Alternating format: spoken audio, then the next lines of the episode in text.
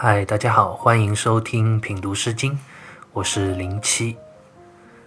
这讲呢，我们来继续接着聊《百舟》这首诗歌。上一次我们讲到《百舟》这首诗前两部分讲述了主人公在面对他人的不理解、受尽委屈的时候，依然能够坚定地保有一份初心不变，坚持自己绝不妥协的这样一种坚韧的气节。那究竟这位主人公遭遇了怎样的不公呢？背后又是一个怎样的故事呢？我们接着来看一下这首诗歌的第三部分，也就是诗歌的最后两段。忧心悄悄，孕于群小；垢敏既多，受污不少。静言思之，吾必有表。日居月诸，蝴蝶而微，心之忧矣，如非幻衣。静言思之，不能奋飞。最后两段虽然诗歌也没有完全的言明，但是我们大致也初步的了解了诗歌主人公遭遇了什么。忧心悄悄，孕于群小。悄悄一词，毛诗里解为忧貌，也就是忧愁的样子。怨就是怨恨的意思。我们读过《论语》，就一定非常熟悉这样一句话：“人不知而不愠。”不亦君子乎？意思就是讲别人不理解你，你还能保持不生气、不怨恨，这才是君子啊！这里也用了“愠”这个字，就是怨恨的意思。忧心悄悄，孕于群小。这句话的意思就是讲我心里那挥之不去的忧伤，是因为什么呢？是因为我迁怒了小人。而且还不是一个小人，是一群小人都在怨恨我。那这群小人具体是指谁呢？诗中没有具体的讲明，所以历来就引发出了不同的诠释。一个比较常见的解释是说，这位诗歌的主人公是一位在朝为官的正直君子，而小人指的则是君主身边谗言的佞臣。君子被小人所陷害排挤，心中忧伤悲愤而作此诗。方玉论在《诗经原始》里说，这首诗的主旨是贤臣忧谗敏乱而莫能自圆也，意思就是讲这首诗说了一位贤德的官员，因为小人的谗言而忧心忡忡。因为政治的混乱而心痛不已，但是心里又抱着那一份忠君爱国的责任心，所以不忍远离，因此才如此的痛苦不堪。我们先暂且也以这样的理解来看待这首诗歌。那统治者身边的小人，如果怨恨这位君子，迁怒于这位诗歌的主人公。他们会怎么做呢？接下来一句诗歌就讲到了：“垢敏既多，受侮不少。”“够”这个字，我们在之前的诗经里也遇到过，就是遇见、遭遇的意思。“敏”在鲁诗里也是一个“敏”，但是是左边一个人名的“名”，右边一个反文旁，下面一个心。这个“敏”在《说文解字》里是“痛”的意思。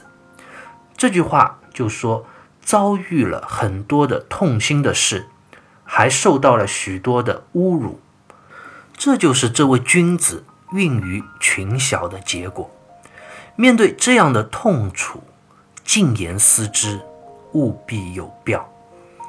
毛诗里说：“必，抚心也；表，抚心貌。”这两个字的意思都是在说用手。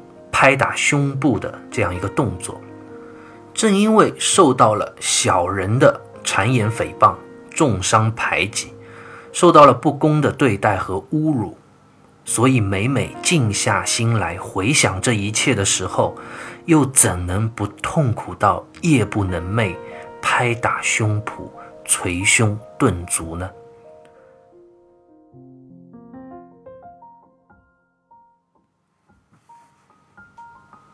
在这首诗歌的主人公讲述了自己的遭遇之后诗人又在最后一段用了两个非常形象的比喻，再一次说明了自己身处于哀痛不堪又无法逃离的这样一种绝境。日居月诸蝴蝶而微，居和诸都是语助词，没有实际的意义。寒诗这个蝶字用的是另外一个蝶，也读蝶，就是裁缝的裁左下角的这个一字改成至今的至这样一个字，意思就是经常。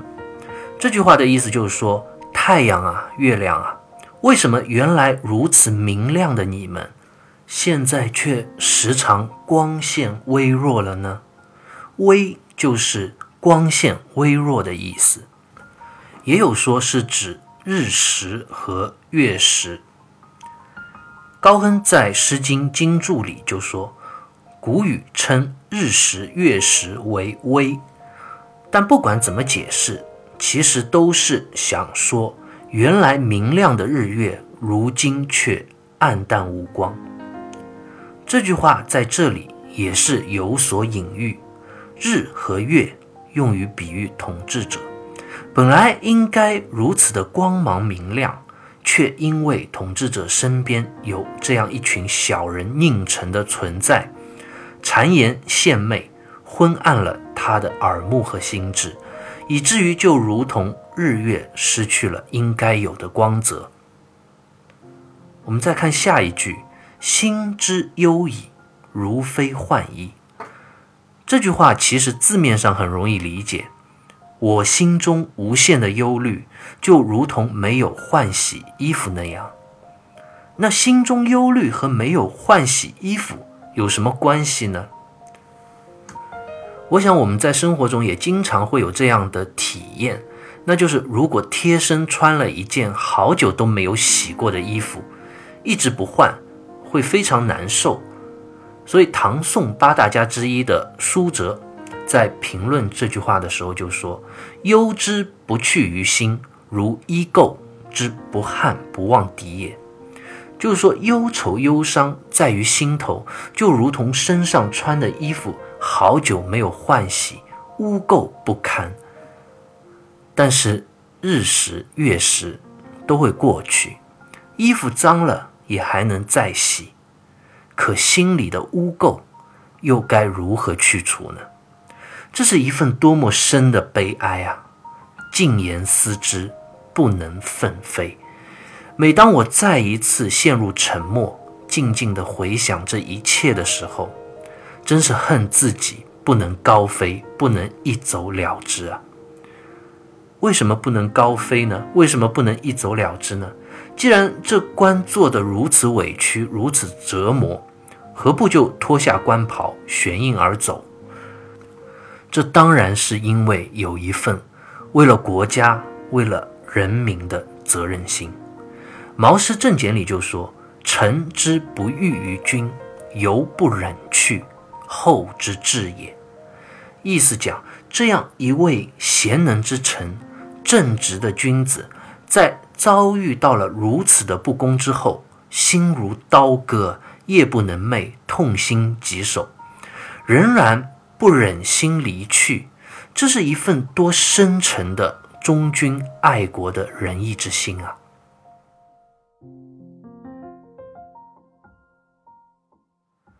刚刚我们解读这首诗歌，是从一个男性主人公的角度来解读。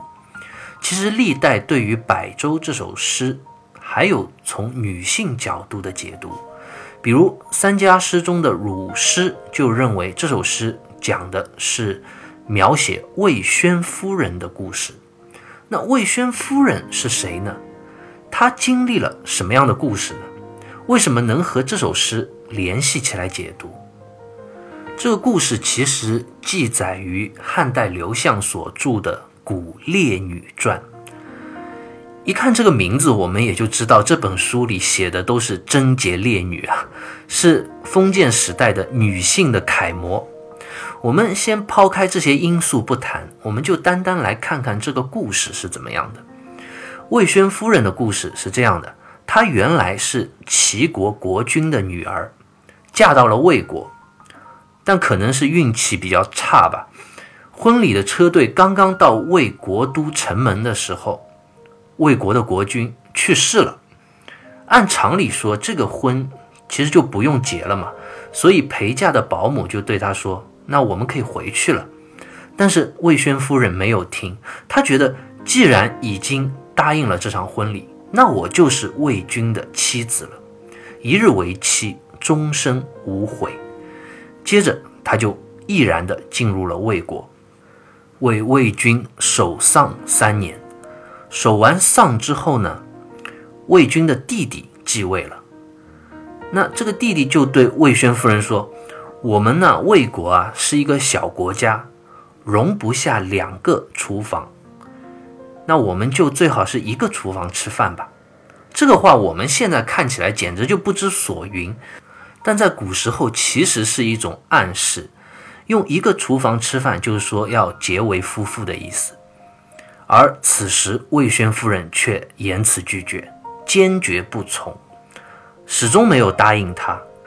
期间，这个新上任的魏军还派人到齐国，也就到魏宣夫人的他的祖国，向他的齐国的兄弟讲述了要和他成婚的事情。